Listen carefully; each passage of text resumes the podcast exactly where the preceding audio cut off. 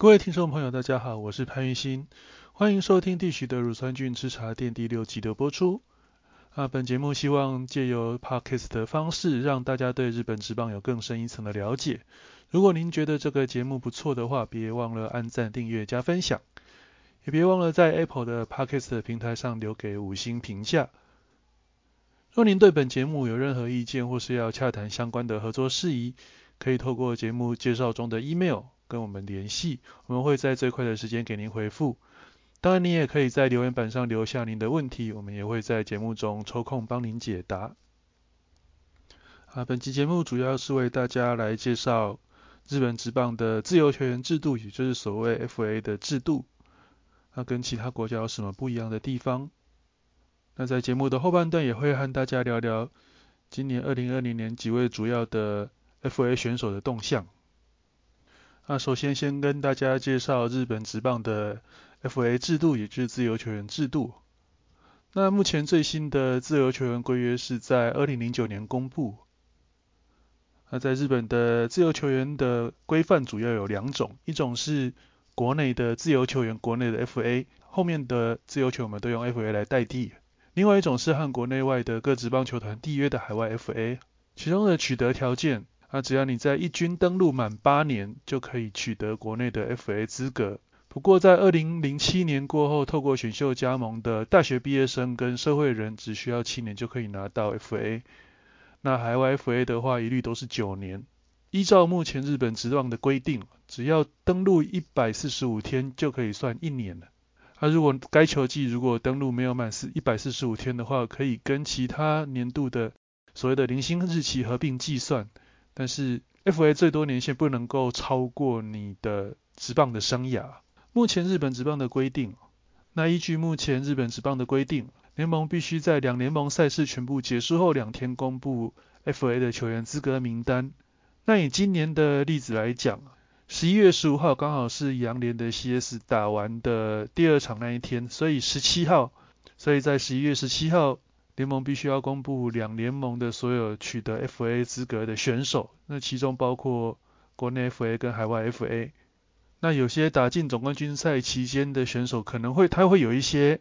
差几天就 FA 的情况，那这情况下会另外再追加公告。那 FA 的选手要怎么行使他的 FA 资格？那想要行使 FA 的选手，必须在总冠军战结束后的隔天起七个工作天内，向原属球团提出申请。那以二零二零年为例，二零二零年的总冠军战是在十一月二十五号结束，所以从十一月二十六号开始算起，七个工作天内，那想要行使自由球员的选手，必须要在这段期间内提出申请。所以今年的自由球员的最后期限就是十二月四号。那如果你这一天之前没有行使、没有宣布要行使 FA 的话，那就是明年再来。啊，当然如果你没有行使的话，这个 FA 资格就不会取消。那有一些关于日本职棒 FA 的细部的规定，你如果是行使 FA 转队的话，那隔年的年薪是不得超过前一年。假如说你今年的年薪是一亿日元，那明年使用 FA 转队的话，你隔年的年薪最多只能够拿到一亿日元。老实说，这个规定是有点形同虚设。其实很多球团都会用其他的方式，再另外多给你一笔钱，例如说再签约金了。那这个再签约金再加上你原本的年薪，就几乎就可以代表就是你转队后第一年的年薪了。或是说另外一种方式，就是用复数年期、复数年契约来包裹。例如说它是一个平均三年六亿、三年七亿，但是你拿到 FA 的隔年只能先拿跟前一年一样的薪水。老实来说，我是觉得这个规定有一点叠床架屋了。因为有心要闪的话，一定都闪得过。那接下来就是日本职棒跟其他联盟的最大不同点，就是在于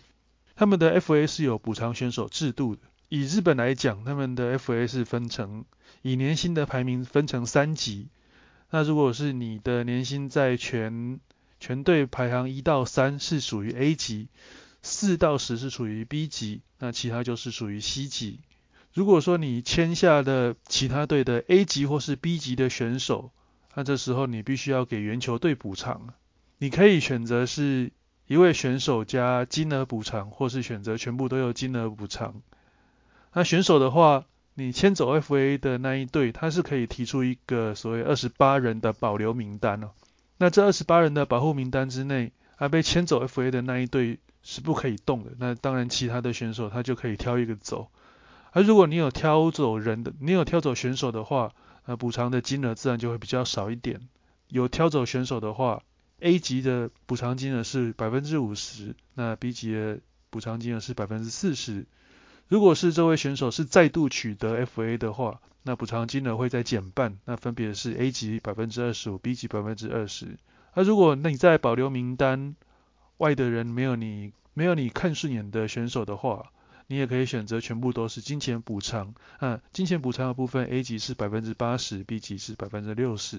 如果是再度取得 FA 的话，A 级是百分之二十五，B 级是百分之二十。那关于每一队签下的 FA 人数也有限制。啊，除此之外，每一队签下的 FA 人数也是有限制的。如果当年的申请人数，FA 申请人数是在二十人以内的话，那你最多只能够签下两位 FA 的选手。每增加十人的话，你就可以每一队就可以再增加一名限制。例如说，二十一到三十人就可以签下三个，三十一到四十人就可以签下四个。不过最多就是只有到五个人。那以目前为止的话，因为行使 FA 人数一年都还没有超过二十个，所以最多就是签下两个。不过这两个它是有限制的。第一个就是转队的选手，以日本职棒来说，你要签下其他队的 FA 选手才算是正式的签下 FA 哦。那种签下自己队的，并不算完全是 FA。那另外一个规定就是 C 级的选手不在此限。所以以今年的例子来讲啊，今年其实横滨 DNA 的 FA 球员井纳祥一啊，他的薪水的排行在横滨队中是 C 的 C 的等级，所以如果你签下井纳祥一的话，不会去占用到你一队可以签下的 FA 的名额，这也是比较特别的地方。那除了 FA 之外，另外一个就是自由契约。其实在美国的话，不管是 FA 或是自由契约这两个东西其实是一样的，但是在日本的话，这两个是有一点不同。那自由契约其实换个角度来讲，其实就是球团不要你把你解雇。那 FA 的意义就是你年限到了，你可以自由选择，我就是要寻求一个更理想的合约。那谈到自由契约的话，我们首先要讲到一个就是保留名单。那日本职棒球团在十一月三十号那一天必须要提出保留名单。那这些保留名单。从字面上看起来就是我要保留这些球员的合约到明年。那十二月十二月二号会交由联盟正式公布。那没有在保留名单里面的选手就是所谓的自由契约。自由契约最大宗的来源其实就是大家所熟悉的战例外通告。那当然所谓战例外通告，从字面上解释就是这位球员已经不符合球队的战力，他通常都会在季末发出。那在二零零八年，日本职棒机构跟球员的选手工会两边达成协议，球团必须在两段规定的时间内发出战例外通告，好让这些选手有心理准备去规划自己的出路。那第一个阶段就是从十月一号开始到高潮系列赛开打的前一天。那第二个阶段就是两联盟高潮系列赛结束后到总冠军战结束后隔天，但是两支参加总冠军战的队伍，它可以延到总冠军战结束五天后。对大家比较不习惯的是，大家可能会想说去官网找所谓的战例外通告的名单，但老实来讲，你去官网找战例外通告是找不到的，因为多半球团在宣布战例外名单的时候，他是用一个比较中性的说法，也就是说不续约的名单，所以你在球团网页中很难看到有所谓的战例外一词，而且以前甚至还有那种。被球团战例外通告之后，诶，过了一段时间，球团又反悔了。所以其实这个名单最终还是要以联盟公布为准。当然以现在来讲，通常战例外通告的名单跟自由契约的名单不会差太多。但是你一位球员获得自由契约的话，真的就是球团不要的选手吗？其实还有另外一种可能性，就是你另外再跟球团签下一些达成某些其他条件的附约。一般来讲，签这种合约的都是洋将。对一个所谓的洋将来讲啊，你要像他让他跟日本人一样，要待满八年、待满九年才能够取得自由球员的资格。这点其实还蛮，也不是说蛮蛮不合理。你开出这种条件的话，没有洋将会想来你日职打。所以通常日职在跟洋将签约的时候，都会另外再签附约哦。如果你在某一定的期限内没有跟他谈完成谈薪条件的话，球团必须要在十二月十二月二号公布的名单不能保留你。以今年的例子来讲，陈伟英就是一千跟罗德谈薪，那没有最后是没有达到一个共识，所以十二月二号的自由契约名单，陈伟英就会名列其中。你不能够说这是陈伟英被战例外，虽然说战例外的名单也是自由契约，你这种谈薪不顺的名单也是自由契约，但本质上两个还是有差异。那你说日本日本人就不能签这种所谓的强制自由契约吗？其实是有的。二零零四年的井口资人就是用这个条约来逼迫当时的新东家福冈软银鹰队，因为他本来是他这个契约先前是跟大荣鹰签下来的。而在二零零四年，因为当时大荣把球队卖给软银，井口资人就忽然间出示了一份，还有他之前跟大荣签下的一个合约，那也让后来软银。必须要去履行那个合约嘛？因为你把整支球队买下来，那你必须他的所签下的一些合约全部都要盖瓜承受。那也让井口之人在二零零五年就直接挑战美国职棒大联盟。因为正常情况下，你一个日本的选手要透过要去挑战美国职棒大联盟的话，就两条路，一个就是所谓的竞标制度，那也有人说是入闸制度，另外一个就是等到你拿到海外 FA。那像井口这种。让球团把你自由契约，然后让他可以挑战大联盟的例子，可以说是少之又少也。那当时也不知道为什么大荣为什么会答应跟井口签下这种合约。那自由契约方面还有一种比较特别的，就是你原本是支配下选手的合约，那如果你要让他变成预成选手的话，你必须要先让他成为自由契约，之后你才能够再重新和这位选手签下预成约。这其实也是另外一方面保障一个选手的权益，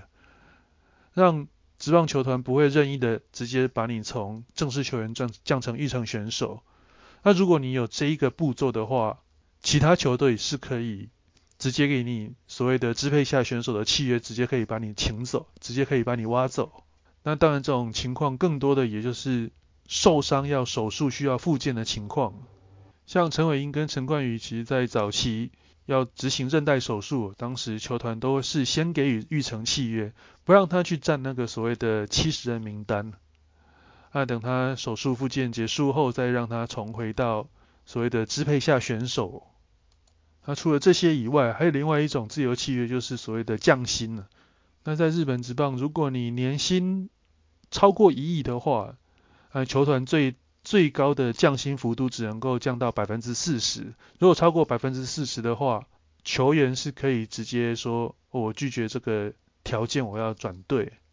那如果你年薪不足一亿的话，则是百分之二十五。那但这也是一体两面啊。你如果是对选手来讲，我不满意球团的调薪的降幅，所以我离队。那站在球团的角度来讲，我降你那么多，你要不要接受？如果你不接受，你就滚吧。当然就是这个就是见仁见智啊，看你是站在什么角度。但基本上都是有这一个条件，例如大家知道的，呃，欧力士队的金子千寻、中岛宏之、乐天的岛基宏，因为他们当时都是球团要给他减薪超过原有的，超过这个所谓的减薪的上限了，那他们最后就是决定行使自由契约离队。当然这一种的自由契约。就不会影响到你本身的 FA 的资格。如果说你离队之后转到其他球队，表现又相当的不错，你这个时候还是可以主动行使 FA 要离开这支球队。啊，以上大概就是关于日本的 FA 制度还有自由契约的制度。那接下来节目后半段要和大家聊聊今年行使 FA 的几位主要的选手。而在2020年取得 FA 球员的选手。最受瞩目的一投一打，当然是投手大野雄大，中日队的大野雄大，以及打者养乐多队的山田哲人。不过就之前之前前前几集的节目有提到，不管是大野雄大还是山田哲人，最后都还是选择留在自己的母球队。像大野雄大今年拿下泽村赏，他也一度引起巨人队跟阪神队的关切，因为巨人队今年建野之子可能会透过竞标制度挑战大联盟，而阪神队这几年的先发阵容也一直都不够。但是最后大野雄大还是感念当时中日对他一个知遇之恩，所以他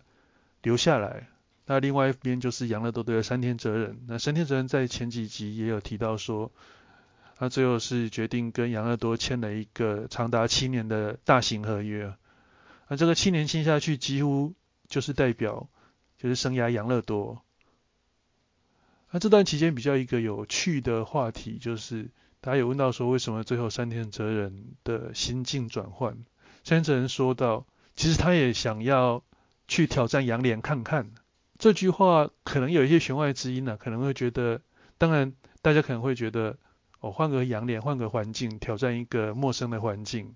但另外一方面，好像是洋脸的水准比中央联盟高一点。不过这也没办法，反正这几年不管是明星赛也好，或是总冠军战也好，甚至交流赛也好，太平洋联盟就是打得比中央联盟还要好。那如果中央联盟想要洗刷这个污名，就是。不管是交流战或是日本一多扳扳回一些颜面吧。啊，当然山田哲人今年也是表现出他加入职棒以来最不理想的一年了。再加上各个球团的预算今年因为武汉肺炎的关系哦，所以都有一些出现一些紧缩的现象。哎，不过养乐多倒是例外。这个我们可能接下来几集有机会跟大家聊聊今年养乐多的季后补强，其实还蛮惊人的。那在合约生涯年打出了生涯最低的山田哲人，那当然最后还是决定留下来。那这个情况其实在前几年也有遇过，像是火腿队的中田翔，那中田翔在合约年也打得相当不理想了，最后还是只能够选择留在火腿队继续发展。那另外一个就是软银的柳田优起了，他倒不是在合约年表现不理想，而是在合约年那一年受伤。所以就错过那个可以离开的黄金时期。当然，柳田最后也是跟转银签下一个七年的超大型合约。啊，除此之外，在山田哲人跟大野雄大决定不行使 FA 的情况，今年的 FA 的新度感觉就暗淡很多。那下一个震撼弹就是西武的终结者增田达志。那这几年其实西武在留 FA 感觉上都相当的消极，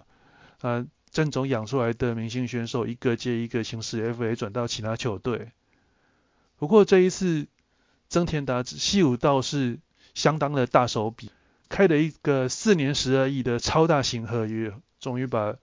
西武这位守护神留了下来。不然以西武的牛棚来讲，如果增田再跑掉的话，那其实对。西武未来的战力会有相当大的影响，尤其是西武今年是被软银抢走了联盟二连霸，那明年如果要抢回来，增田达志绝对是一个相当重要的战力。当然，除了增田达志之外，另外养乐多队的石山泰治也紧接着在山田哲人决定留下来之后的当天，也跟养乐多签下了一个复数年合约，所以这两个。守护神最后是都留在原来的球队。那今年最后行使 FA 的选手总共有七位，那七位里面国内有六位，海外有一位。啊，比较特别的是熊代圣人跟增田达志这两位选手，他们是所谓的行使 FA 后残留，等于是把自己 FA 的权利行使掉。那当然接下来四年内就是他们就没有办法再行使 FA 权利，必须要等到。再待满，在一军继续待满四年，再取得下一次的 FA。那通常来讲，这个就是用他的 FA 权利再来换一笔再签约金。啊，除了熊代跟增田之外，其他的选手国内 FA 还有罗德队的松永昂大，那养乐多队的小川太宏，横滨 DNA 的尾谷隆信跟井纳祥一。那行使海外 FA 资格的就是罗德队的泽村拓一。那这几位选手来讲，比较受到瞩目的就是养乐多队的王牌都说小川太宏。那小川太宏其实在他要宣布行使 FA 之前哦，养乐多也是开出一个四年七点五亿的合约来希望留住他。不过小川太郎他是认为说，哎，不管是留下也好，或是转队也好，但是在这个野球人生的交叉路口，他必须要好好想一想，所以就选在十二月四号，也就是行使 FA 期限的最后一天，小川还是送出了 FA 申请。那当然，这也不代表说，哎，小川明年可能就不穿养乐多的球衣，因为养乐多其实很早就宣布说，即便这些选手行使了 FA，我也要努力的维持一个会再把他留下来的一个情况，也就是所谓的宣言残留、宣言残留的可能性。不过比较有趣的是，原本以为巨人队会对小川太阳出手。但是到目前为止，巨人队好像都还没有动静，因为巨人队有先跟井纳祥一谈过，他们感觉是在等井纳祥一的结果出炉之后再决定要不要对小川下手，啊，反倒是日本火腿则是传出对小川太阳有意思，啊，传出火腿队将端出一个三年以上的复数年合约来网罗小川太宏，而火腿队的理由跟巨人队其实还蛮像的。那巨人队有菅野智之要行使，可能会行使自标竞标制度挑战大联盟。那火腿队的王牌投手有原航平提出竞标的申请。如果有缘明年离开火腿队的话，那火腿就是少掉一个 S 投手。那那火腿的想法就是刨掉一个 S，就只好再找来一个 S。截至十二月七号为止，那火腿是还没有和小川正式的洽谈。不过新闻都传出来，应该接下来几天会有动作。对火腿来讲，签 FA 的确是一个补强战力最快的方式，但是也另附带一个风险的，因为火腿队新人的栽培也算蛮强的哦。但问题是，如果你签下小川太阳的话，小川太阳的年薪在养乐多是是 B 等级，那 B 等级的话，你是有可能要。如果杨乐多今天是提出希望补偿人选的话，他是可以从火腿队的保护名单外挑走一人，呃，保护名单最多只能二十八个，所以很有可能会有火腿队的未来明日之星会被杨乐多挑走，这其实也是火腿队会考量的原因之一。那当然对小川来讲，小川其实这几年被全垒打的数量一直偏高。尤其是神宫球场，神宫球场是属于比较容易出现全垒打的球场，全垒打墙不管不仅近，而且也不高。而火腿队的札幌巨蛋，严格来说是一个对投手比较友善的球场。嗯，札幌巨蛋是又深又远，而且墙又高，其实相对上比较不容易出现长打，所以这也是。小川太宏如果要转战火腿的话，其实对他生涯来讲，这是一个下就是让他的生涯成绩变好看的一个相当好的机会。不过，如果就以合约的内容来讲，火腿队的开出来的条件可能没有办法像养乐多那么好，因为养乐多是四年七点五亿啊，火腿目前来讲应该就是三年以上。那我个人认为一年差不多平均也大概也只有。平均大概一年一点五亿的程度啊，你说要再高也不是那么可能。那当然这就是看小川太阳自己的决定。当然到目前为止是只有火腿，可是接下来还有还蛮长一段时间，也不排除有其他球队会再出来喊声啊。啊，谈完小川之后，来谈谈横滨 DNA 的井纳祥一。呃，井纳祥一其实年纪有点大，他出生于一九八六年。他在这几年在横滨的战绩是五胜。五十胜六十败，他有十个中继点，十四中继成功，总计十二个中继点。简单来讲，就是一个可以先发、可以后援的一个堪用的投手。哎，虽然说称不上王牌，但至少也可以替球队吃下一些局数，而且功能性又好。啊，加上井纳祥一今年是 C 等级的自由球员，所以你如果签下井纳的话，球队是不需要付出任何代价的。这也是到目前为止，诶，景纳的询问度还比小川高的主要原因之一。那景纳祥一今年是六胜七败，自责分率三点九四，投球局数八十九局。当然可能没有小川那么理想，但毕竟你不用补偿任何选手，这是你球队就不用去担心说，哦，我又会有哪一些预成的选手，所谓的潜力股，和球队一些高薪老将忽然间被偷袭。在上次巨人队签下人家的 FA 的 FA 的情况，那长野久义跟内海哲也这两位老将，原本以为巨人队没有把他们放在保护名单，对方可能会因为薪水太高而不选。但想不到最后广岛跟西武竟然出手，虽然说对巨人战力可能影响不大，另外一方面这个对球迷的情感也是会有所会有所伤害的。所以一个球团来讲，能够不被选是最理想的状况。这也是为什么目前为止吉纳祥一的询问度那么高的原因。而且不要忘记，巨人队目前还有一个三亿的杨代刚，他的五年合约刚好走到明年是最后一年。那当然合约细节不知道那。当时当时杨代刚的合约谈的是五年十五亿。那也有其他的所谓的八卦杂志，他讲说合约是四加一。但是不管如何，就是有一笔经，就是可能有一笔经费卡在那边。所以你就会看到巨人这一次反而是先从西级的井纳祥一先出手。那井纳祥一这位选手其实也蛮妙的，他的绰号是宇宙人。他宇宙人表示他的思考逻辑跟大家其实也不太一样。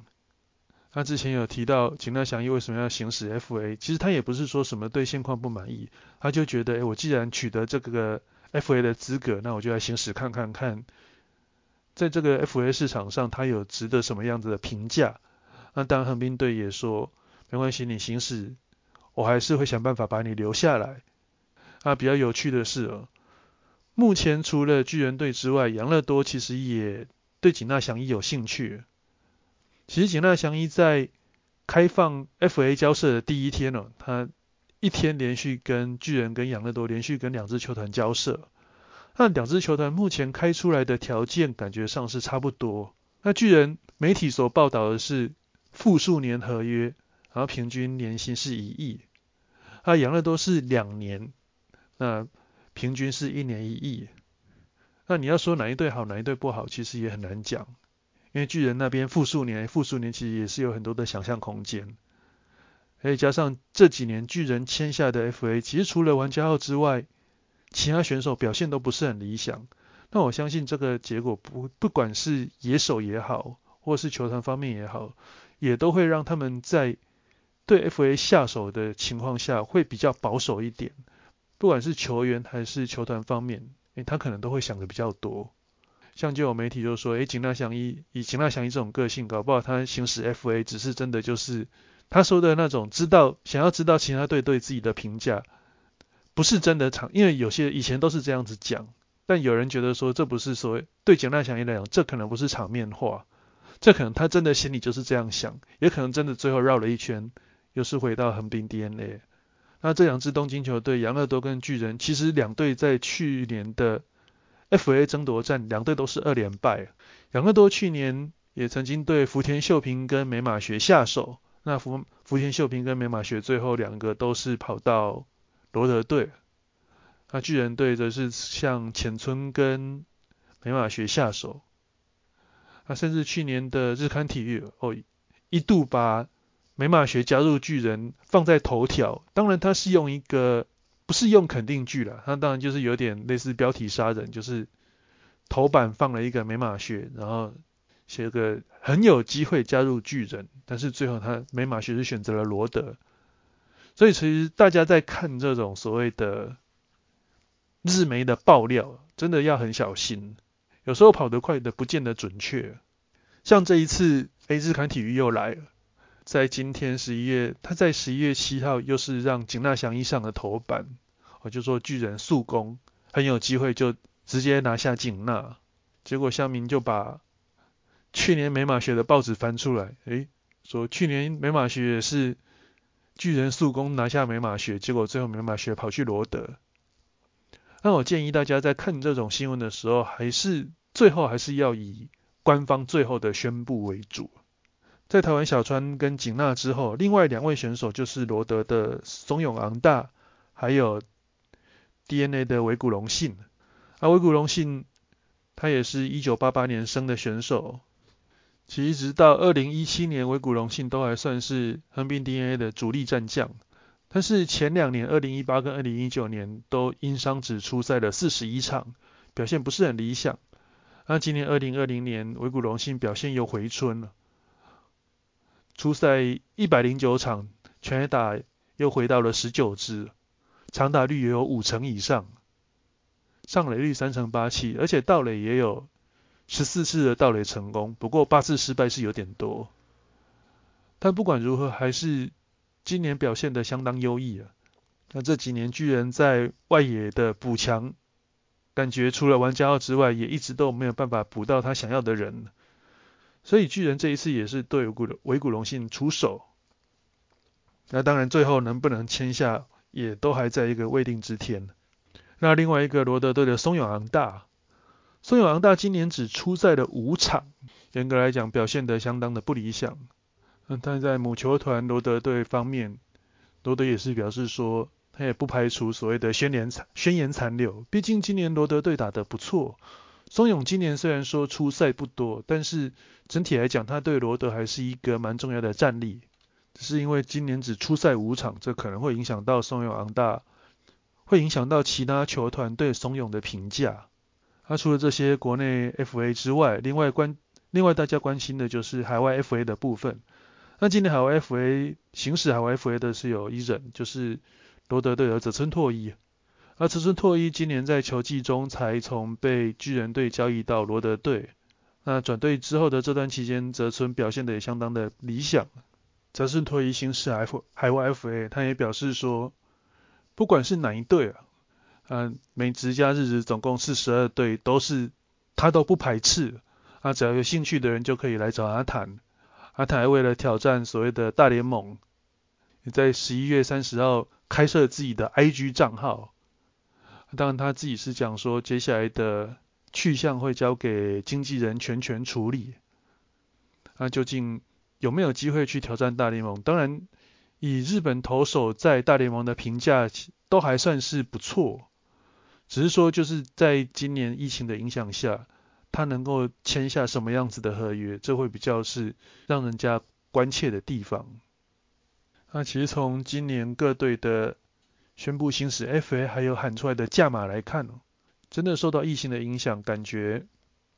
没有那种所谓的天文数字的发生。所以你说最后哪一队会胜出，其实也很难很难决定啊。尤其是去年以巨人队跟软银这两支。财力雄厚的球队，